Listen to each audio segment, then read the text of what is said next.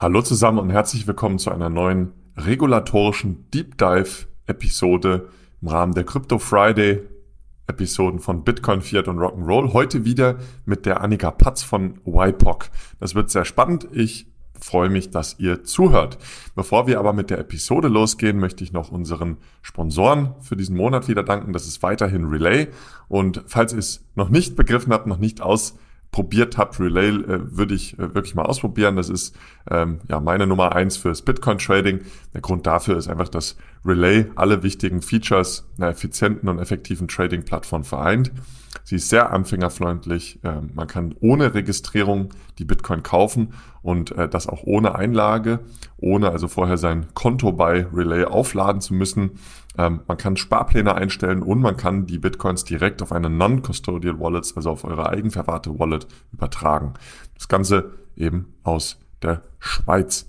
Wenn du auch über Relay mal deine Bitcoin kaufen möchtest, dann folge einfach dem Link in den Show Notes ähm, und mit dem Referral Code ROCK kannst du hier da deine Transaktionsgebühren um 0,5 Prozent senken und gleichzeitig natürlich auch den Podcast unterstützen. Unser zweiter ähm, Sponsor für diesen Monat ist Morpher. Das ist eine äh, Peer-to-Contract, nennt sie sich Handelsplattform auf der Ethereum-Blockchain und richtet sich somit also insbesondere an aktive Trader, die auch schon ein bisschen sophisticated traden möchten. Morpher ermöglicht seinen NutzerInnen äh, virtuelles Trading mit ganz unterschiedlichen Vermögenswerten, wie zum Beispiel Aktien, Rohstoffen, aber auch natürlich Kryptowährung. Und ähm, ja, der Handel über den vorbörslichen und untertägigen Handel hinaus ist dabei auch möglich. Wichtige Eigenschaften von Morpher sind dabei eben Nullgebühren, sind liquide Märkte, aber auch gegen, kein Gegenparteirisiko, überprüfbare und transparente Ausführung, aber dies alles natürlich gesichert durch die Blockchain-Technologie. Also schaut euch Morpher auch unbedingt mal an, wir verlinken sie auch in den Show Notes. Jetzt aber ganz viel Spaß mit der Episode mit Annika zum elektronischen Wertpapiergesetz.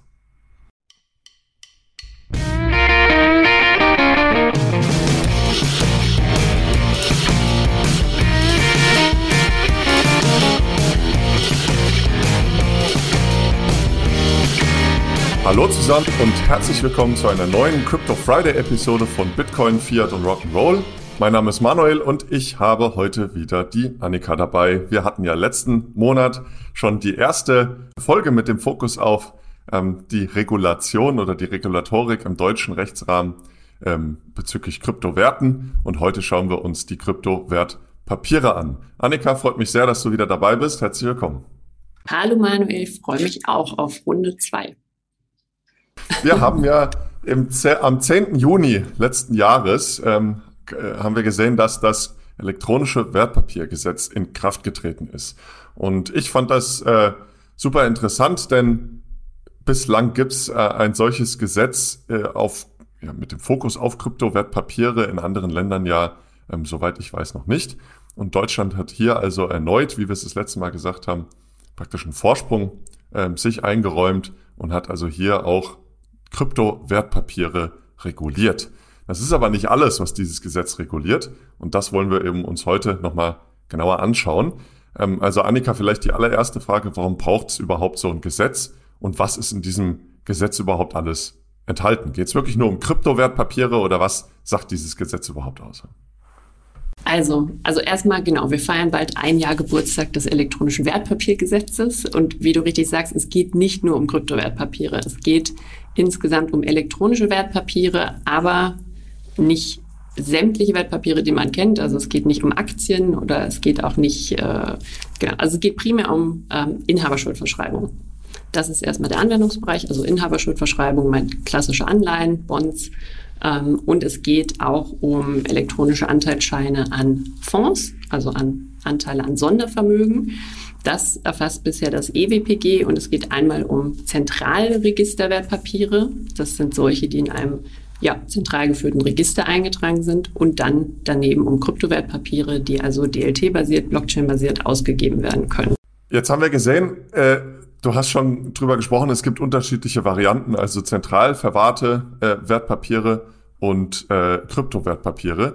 Wie unterscheiden die sich denn? Also was sagt da der Gesetzgeber? Werden die unterschiedlich verwahrt oder sind die unterschiedlich handelbar? Ähm, was sehen wir da im Gesetz? Welche Handlungsmöglichkeiten gibt es da? Also zunächst einmal sind sie rein in Registern eingetragen. Also das ist einmal schon wichtig, die Entstehungsform. Ich habe eben nicht mehr, wie ich klassisches in Deutschland bisher hatte, dass ein, eine Inhaberschuldverschreibung oder äh, auch eine Aktie wäre es ja äh, papierbasiert ausgegeben werden muss, also urkundsbasiert, die dann auch wiederum bei einer Depotbank oder einem Zentralverwahrer verwahrt wird. Aber wir sind hier noch gar nicht bei der Verwahrung, sondern wir sind erstmal bei der Entstehung und der Eintragung in ein Register. Und das elektronische Wertpapiergesetz äh, ermöglicht jetzt also, dass ich rein elektronisch, also durch Eintragung, durch Buchung eines äh, Papiers, was eben ja gar kein Papier mehr ist, äh, ein Wertpapier entstehen lassen kann. Also ein im zivilrechtlichen Sinne und auch im aufsichtsrechtlichen Sinne ein Wertpapier. Das ist wahrscheinlich auch die Neuerung, weil so wie ich das Recht verstehe, auch im Sachenrecht, es braucht ja immer eine physische Sache. Und wenn jetzt keine physische Sache mehr vorliegt, ähm, ja, wie kann man dann das, äh, äh, das Gesetz letztlich auch anwerten? Da gibt es ja auch diese Fiktion äh, aus äh, anderen Gesetzen, wo dann gesagt wird, naja, wir haben etwas Digitales, was dann diese Sache letztlich darstellen kann. Geht das auch in diese Richtung oder? Genau, ganz genau. Also das regelt das Gesetz. Wie übertrage ich jetzt so ein rein elektronisch begebenes Wertpapier? Du sagst schon richtig, der Wertpapierhandel in Deutschland zumindest basiert darauf, dass ich Rechte an einer Sache übertrage, also Eigentum übertrage, hier dann eben an zentral verwahrten äh, physischen Urkunden bisher, wo ich meine Rechte ableite, meine Depotbank verwahrt dann für mich mittelbar ähm, und hält für mich quasi die Eigentumsrechte, also vermittelt mir meine Eigentumsrechte an dieser Sache. Warum ist das wichtig oder warum mache ich das so in Deutschland? Ich kann an Sachen gut, glaube ich, Eigentum erwerben. Und das ist natürlich für eine, eine Handelsabwicklung wichtig, dass ich weiß, ich habe rechtssicher ja, Eigentum und Verfügungsrechte an einem Wertpapier übertragen.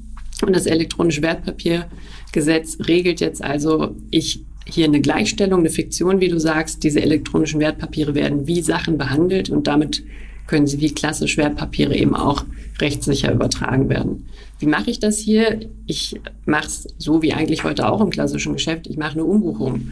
Also ich sehe dann im Register hier, es hat eine Übertragung stattgefunden, das muss im Register vermerkt sein, also so ein bisschen wie das Grundbuch, wo ich ja auch das, was im Grundbuch steht, ist äh, richtig, der ist Immobilieneigentümer. So mache ich das ja auch im, im Register, ob jetzt im Zentralregister oder im Kryptowertpapierregister. Ich brauche eine Umbuchung, um die Übertragung sicherzustellen. Das heißt also, bislang hatten wir es ja meistens so, dass ein Wertpapier bei einem Zentralregister äh, bei einem Zentralverwahrer im Register eingebucht wurde und der hat dann meistens auch die Urkunde gehabt und dann wurden ja die Eigentumsrechte letztlich nur über das Register übertragen, weil an der Urkunde hat sich ja meistens nichts mehr getan, die lag halt irgendwo verwahrt. Das ist jetzt im Keller, genau. Und das fällt jetzt praktisch weg, ja, das braucht's nicht mehr. Aber ansonsten, äh, insbesondere bei den elektronischen Wertpapieren, die bei Zentralverwahrern weiterhin im Register geführt werden, ändert sich sonst wahrscheinlich eher wenig, oder? Also die äh, Einträge in den Registern, die werden halt weiterhin so vorgenommen, wenn äh, das Eigentumsrecht übertragen wird. Genau, genau so ist es vorgesehen. Also gerade bei den ähm, Zentral Registerwertpapieren, die also wirklich eben nicht auf einer DLT oder so basieren. Da kann ich als, als Zentralverwahrer oder Depotbank, kann ich das im Effektengiro beim Zentralverwahrer einbuchen. Also sie können auch ihre, die werden dieselben Systeme nutzen, die sie heute auch haben, haben nur eben nicht mehr den zusätzlichen Aufwand, gleichzeitig auch noch die Verwahrung einer Urkunde sicherzustellen, was, was man ja wirklich physisch vor Ort machen muss. Also da liegen ja äh, tausende, abertausende Urkunden die ähm, bewacht werden müssen, das fällt jetzt eben weg. Und genau. Und das vielleicht noch, ähm, wer darf so ein Register führen? Also wir sprechen ja nachher noch zu dem Thema auch, äh, was mache ich eigentlich als Registerführer, aber ein Zentralregister darf ich führen, wenn ich eine Depotbank bin oder eben ein Zentralverwahrer. Ein Kryptowertpapierregister, sprechen wir da noch drüber, brauche ich eine eigene Lizenz für, für die Kryptowertpapierregisterführung. Ähm, das kann der Emittent auch machen, dann braucht er aber entsprechend auch eine Lizenz dafür. Das heißt also, dieser Begriff Verwahrung, ja, der muss ja eigentlich neu gedacht werden, weil es gibt ja kein physisches Papier mehr, was irgendwo eingebucht wird und irgendwo in einem Safe verwahrt wird. Ähm, das heißt aber, wir haben jetzt über die elektronischen Wertpapiere gesprochen, die beim ähm, CSD verwahrt werden. Was gibt es denn sonst da noch für Möglichkeiten? Gibt es da noch andere äh, Möglichkeiten, wie elektronische Wertpapiere oder auch Kryptowertpapiere verwahrt werden? Also klassisch, wenn ich verwahre und verwalte Wertpapiere, verwahre und verwalte, ist das Depotgeschäft. Das bleibt auch gleich, also egal, ob ich jetzt eine Urkunde verwahre für einen Kunden oder jetzt eben ein elektronisches Wertpapier, wenn ich das für den Kunden mache, also wenn ich es im Sammelbestand aufbewahre oder auch einzelverwahre für den Kunden, muss ich eine Depotbank sein oder eben dann der Zentralverwahrer als Sammelverwahrer für die Depotbanken. Genau, beim Kryptowertpapier ist das ähm, ähnlich. Also wenn ich Kryptowertpapiere für jemanden verwahre und verwalte, ist das auch Depotgeschäft, weil ich eben Wertpapiere verwahre und verwalte. Ich darf aber, äh, kurz nochmal Update sozusagen zur letzten Woche oder Wiederholung, was darf ich als Kryptoverwahrer? Ich darf äh, Kryptowerte verwahren, verwalten und sichern. Also die, die Speicherung übernehmen der dazugehörigen Private Keys. Ähm, jetzt ist ein Kryptowertpapier auch ein Kryptowert, weil das ein Kryptowert ist, der zu Anlagezwecken dient. So, er ist aber eben noch mehr. Er ist auch ein, ein Wertpapier, ein Schuldtitel. So, ich kann im KWG die Tatbestände der, ähm, der Finanzinstrumente ist nicht ausschließlich, also ich kann sowohl ein Schuldtitel sein als auch ein Kryptowert. Und es steht explizit jetzt auch im KWG drin, dass ich als Kryptoverwahrer auch die Sicherung der Private Keys für Kryptowertpapiere übernehmen darf. Das ist also zulässig. Das wird aber in der Regel sich darauf beschränken, dass ich eine ähm, Kryptowertpapiere, die in Einzeleintragung, also auf natürliche Personen oder auf eine bestimmte Gesellschaft lauten, dass ich für die die Schlüssel verwahre. Wenn ich nämlich äh, einen Sammelbestand letztendlich wieder oder einen Private Key habe, der zu einem, einer Adresse gehört, auf der ich einen Sammelbestand führe, also vermischt, das wiederum würde eine Depotbank machen. Also das kann ich als Kryptoverwahrer dann nicht anbieten. Muss also segregiert bleiben, ja. Genau. Ja. Äh, du hast äh, gerade einen spannenden Begriff gesagt, Kryptowerte. Hört euch unbedingt auch nochmal die letzte Folge an, wenn es da noch Fragen gibt. Äh, fand ich jetzt auch nochmal ganz äh, spannend, dass du gesagt hast, dass eben die Kryptowertpapiere auch äh, nach dem Gesetz die Kryptowerte sind. Und ähm, ja, ich finde es interessant, äh, dass du im Prinzip als Depotbank dieses Geschäft auch der Verwahrung der Schlüssel anbieten kannst, obwohl du eigentlich keine Krypto-Verwahrlizenz haben musst. Ja? Ähm, obwohl ja eigentlich nach der Blockchain oder nach der Technologie die Kryptowerte sich nicht unterscheiden. Das sind Private Keys zu halt einem Bitcoin oder zu einem Kryptowertpapier. Das ist der Technologie natürlich egal, ähm, was da jetzt das Asset ist. Und da finde ich interessant und spannend, dass äh, das Gesetz also den Depotbanken sozusagen die Freiheit gibt, äh, auch die Schlüssel verwahren zu dürfen, ja, obwohl sie keine Verwahrlizenz haben. Wahrscheinlich würden die sich da auch an den technischen Anforderungen der Lizenz orientieren, damit sie hier also auch äh, ja, sauber, eine, eine saubere technische Lösung anbieten, oder? Wie siehst du das? Genau. Genau, genau. Das ist wichtig, dass du das nochmal sagst. Also als Depotbank, ich darf sowohl verwahren, verwalten und ich darf auch sichern. Das heißt, völlig richtig für Kryptowertpapiere auch die technische Infrastruktur für die Speicherung der zugehörigen Private Keys, also Wallets letztendlich anbieten.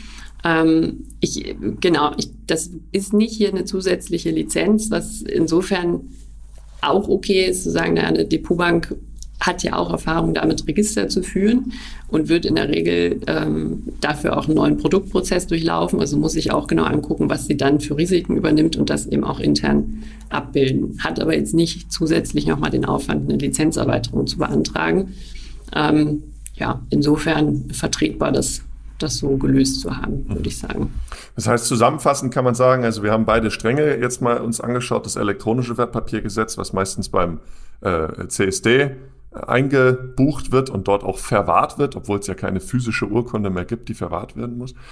Und dann gibt's eben die Kryptowertpapiere und die können eben die Schlüssel zu den äh, Wertpapieren, ja, ähm, die können eben von einem Kryptoverwahrer segregiert verwahrt werden oder eben von einer Depotbank, die dann auch eine Omnibusverwahrung oder in einem Sammelbestand genau. letztlich äh, anbieten kann. Ah, ja. Genau. Und äh, jetzt geht's natürlich auch darum, wenn man ein ähm, Wertpapier hat, das will man auch handeln. Ja. Wie äh, ist denn da die aktuelle Rechtslage? Welche Krypto, sorry, welche elektronischen Wertpapiere sind denn wie zum Handel zugelassen? Genau, also wenn wir vom Handel sprechen, meinen wir jetzt im börslichen Handel oder eben auch im Freiverkehr. Also über multilaterale Handelsplätze. So, da gibt es europäische Vorschriften, geregelt in der Zentralverwahrerverordnung, das ist der Artikel 3.2, den kennen, glaube ich, auch die auch die, auch die Nicht-Nerds mittlerweile, weil das schon seit Jahren ein Thema ist. Ich muss, wenn ich über einen Handelsplatz äh, Wertpapiere handeln möchte, muss ich die bei einem Zentralverwahrer einbuchen. So, und wenn ich jetzt heute elektronische Wertpapiere habe, die eben beim, also Zentralregister Wertpapiere sind, also nicht die DLT-basierten, die kann ich äh, wie heute auch klassische Wertpapiere einfach beim Zentralverwahrer einbuchen und damit auch handelbar machen über, über Börsen und ja, Handelsplätze. Ähm, bei Krypto, ähm, ja, Kryptowertpapieren ist das, würde ich sagen, noch nicht ganz so fortgeschritten oder so einfach, weil es ergibt faktisch nicht so viel Sinn, jetzt ein Kryptowertpapier, das ich eben bei einem Kryptowertpapierregister einbuche, jetzt dann auch nochmal zusätzlich bei einem Zentralverwahrer einzubuchen. Außer der Zentralverwahrer führt gleichzeitig auch ein Kryptowertpapierregister. Ähm, dann könnte ich überlegen, das zu machen. Letztendlich hat die Technologie, die DLT dahinter dann aber eigentlich keinen großen Anwendungsbereich mehr.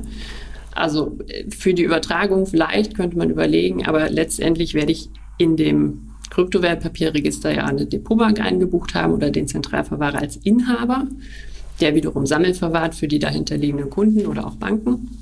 Ähm, und dann wird faktisch die Umbuchung, das Settlement innerhalb der Systeme der Depotbanken stattfinden. Da so, wird sich an dem Token eigentlich nichts mehr, nichts mehr tun. Ja. Sich eigentlich im Register wird wahrscheinlich dann nichts umgebucht. Also man könnte überlegen, ob das nochmal spannend ist, ob Depotbanken die sich dann ja letztlich aber doch wieder beim Zentralverwahrer einbuchen müssen mit den Kryptowertpapieren, ob es da dann ein Settlement gibt ähm, und dann eine Tokenübertragung stattfindet. Aber im Moment würde ich sagen, äh, gibt es noch nicht so viel Sinn, jetzt ein Kryptowertpapier beim Zentralverwahrer zusätzlich einzubuchen.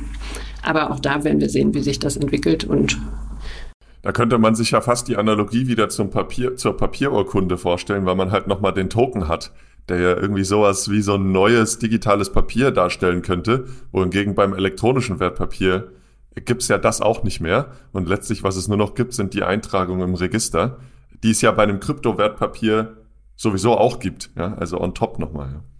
Genau.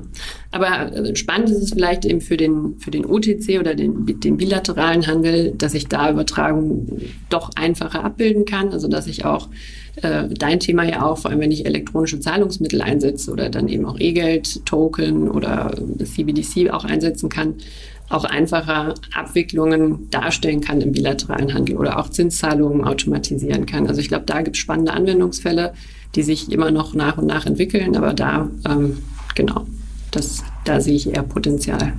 Und siehst du da eine äh, gewisse Entwicklung? Also ich meine, auf EU-Ebene soll ja nächstes Jahr dieses DLT-Pilotregime starten. Wenn ich das richtig verstehe, geht es ja genau dahin, oder? Dass man sagt, man möchte testen, inwieweit die ähm, äh, ja, Zentralverwahrergesetze, also die CSDR, angepasst werden sollte oder müsste, damit man eben auch ein multilaterales Handelssystem für diese Kryptowertpapiere ähm, äh, ja, designen kann oder gestalten kann, wo eben viele der Regelungen der alten Welt sozusagen natürlich heutzutage nicht mehr zutreffen. Man kann wahrscheinlich auch die ganzen Post-Trade-Prozesse äh, äh, stark vereinfachen. Ähm, siehst du das auch so oder was erwartest du da im Bereich von Handel von Kryptowertpapieren? Genau, also genau, das ist so ein bisschen das äh, völlig richtig, das Pilotregime, die Sandbox, die so viel Sandbox vielleicht gar nicht ist, aber die zumindest mal einen Rahmen bilden soll, wo ich richtig den Handel DLT basiert, also über ein DLT MTF und gleichzeitig auch die Abwicklung über ähm, CSD, ein DLT Settlement System abwickeln kann. Also da ähm, bin ich gespannt, welche Use Cases sich da ähm, herausbilden werden. Also ich glaube, das wird Anwender finden. Das werden vor allem Handelsplätze sicherlich ausprobieren, die heute auch schon Handelsplätze sind. Ähm, das Gute ist, dass wir jetzt eben in Deutschland mit dem elektronischen Wertpapiergesetz auch einen zivilrechtlichen Rahmen haben, wie ich solche DLT-Wertpapiere, die ich im Rahmen des Pilotregimes dann handeln kann, auch äh, rechtlich abbilde. Also insofern haben wir hier eine, eine, Grundlage, dass wir es einmal zivilrechtlich, also privatrechtlich regeln, wie diese Wertpapiere übertragen werden. Und gleichzeitig haben wir ein Aussichtsregime dann auf Pilotregime-Ebene, wo wir sagen, so kann ich auch den Handel abbilden. Also ich muss nicht zwingend bei einem CSD ähm, ein, ein, ja auch ein Eurokonto führen. Ich kann die Abwicklung auch in äh, tokenisiertem Geld machen. Es muss nicht zwingend ähm, Zentralbankgeld sein. Also das, da sind genau einige Öffnungen, die wir dann sehen werden. Und jetzt haben wir in Deutschland zumindest eine rechtliche Grundlage dafür, diese Wertpapiere auch zu übertragen. Interessant. Und das geht, glaube ich, nächstes Jahr im Frühjahr oder soll nächstes Jahr im Frühjahr, glaube ich, losgehen. Ne? Das heißt, es kommt recht bald und soll dann drei Jahre laufen, so wie ich es verstehe.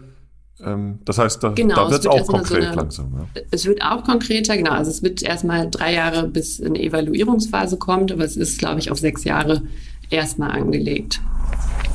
Genau, und dann schaut man mal weiter, was man übernimmt, was man weglässt und genau. Jetzt haben wir uns also die unterschiedlichen Arten von Wertpapieren angeguckt, haben uns angesehen, wie die verwahrt werden und welche wie zugelassen werden zum Handel oder wie sie überhaupt gehandelt werden können. Jetzt hattest du aber immer mal wieder auch diese Krypto-Wertpapier-Registerführung äh, angesprochen. Äh, was gibt's denn über die Verwahrung und den Handel äh, gerade insbesondere auf Kryptowertpapiere noch zu beachten? Und was ist diese, diese Kryptowertpapier-Registerführer-Rolle? Das längste Wort im deutschen Sprachgebrauch wahrscheinlich. Absolut. Ähm, genau, als Kryptowertpapierregister, also Führer, das ist heute eine Finanzdienstleistung. Also ich brauche dafür eine Lizenz. Das ging, ähm, letztes Jahr konnte man in ein Grandfathering kommen, wenn man, ich glaube, bis äh, 10. Oktober angezeigt hatte, dass man gerne ein Kryptowertpapierregister führen möchte. Dann musste man nochmal bis ähm, ja, Dezember, 10. Dezember nochmal einreichen, seinen Businessplan und hat jetzt, deswegen arbeiten, glaube ich, einige dran, jetzt bis 10.06. die Möglichkeit, noch final den, Ein äh, den Antrag einzureichen bei der BaFin und der Bundesbank. Ähm, genau, weil ich werde Finanzdienstleister, wenn ich ein solches Kryptowertpapierregister führe. Wichtig, das ist eben nicht Depotgeschäft, also das ist was Eigenständiges. Und ich führe letztendlich das Register, in dem die Kryptowertpapiere eingebucht werden, wo der Emittent drinstehen muss, der Inhaber muss drinstehen, ähm, was ist das Emissionsvolumen, ähm, zu welcher Währung ist es ausgegeben, hat es eine ISIN, das muss alles eingebucht werden. Auch die Emissionsbedingungen müssen hinterlegt werden bei dem Kryptowertpapierregisterführer und dort auch einsehbar gemacht werden. Und das ist erstmal für die Entstehung des Wertpapiers seine Aufgabe, dass dieses Wertpapier erfasst wird mit all den Angaben, die das Gesetz vorsieht.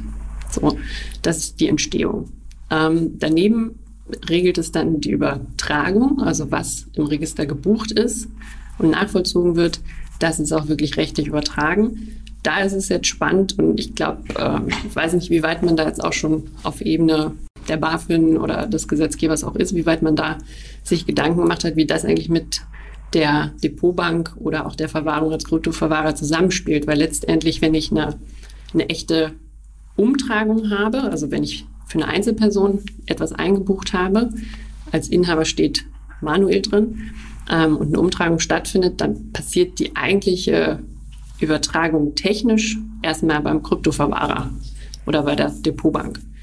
Die kann technisch anstoßen, dass ich eine Umbuchung mache. Ähm, letztendlich bekommt dann der Registerführer ja die Information oder muss sie bekommen. Es hat auch auf Blockchain-Ebene eine Umtragung stattgefunden, also von Adresse A an Adresse B.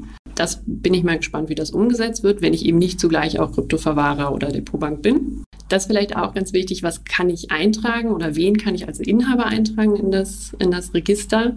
Ich kann eben sowohl Einzeleintragungen machen, also auf spezifische Personen oder Gesellschaften und daneben, was wahrscheinlich häufiger dann stattfinden wird, dass ich die Depotbank eintrage. Als, als diejenige, die als Inhaber drin steht und dann auf ihrer eigenen Buchungsebene die ähm, Rechte für ihre Kunden von. Richtig, genau. Spannend. Und diese Kryptowertpapier-Registerführerrolle, die ist ja sehr zentral. Ähm, warum braucht es das überhaupt? Also als allererstes, als ich das äh, gehört habe, dass es jetzt Kryptowertpapiere gibt, da dachte ich, naja gut, das wird jetzt von äh, Adresse A nach Adresse B gesendet. Und äh, gut, bei der Depotbank kann man vielleicht die, die Terms and Conditions einsehen und dann habe ich ja praktisch die Registerführung, weil der Token halt übertragen wird. Ja? Also warum braucht es überhaupt dann nochmal diese neue Rolle, die auch ähm, ja lizenziert ist?